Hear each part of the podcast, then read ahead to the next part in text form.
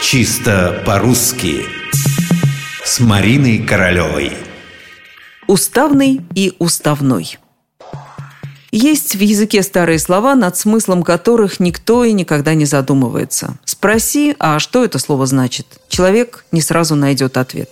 Но он знает это слово, знает, а как же иначе? Его все знают.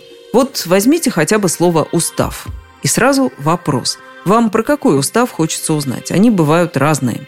Загляните в толковый словарь Даля. Устав – это, например, старинное письмо, старинный почерк, стоячими буквами. Полуустав – это уже переход к скорописи. А еще уставом называли собрание законов, правил на какой-то предмет.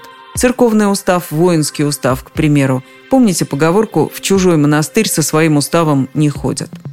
Впрочем, слово «устав» совсем несложное. Трудности возникают в основном с прилагательным от этого слова. Вот собрали, например, люди первоначальный капитал, который нужен предприятию, чтобы наладить производство. И как его назвать? Уставной или уставный?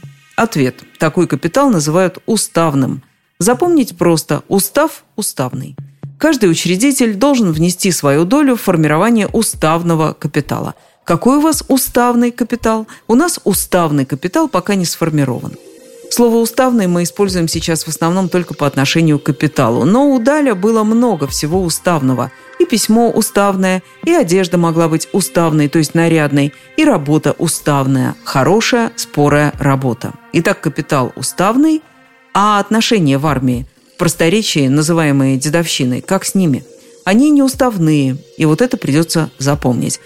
Хотя было бы лучше, чтобы это понятие вообще исчезло. Тогда и над ударением не пришлось бы задумываться.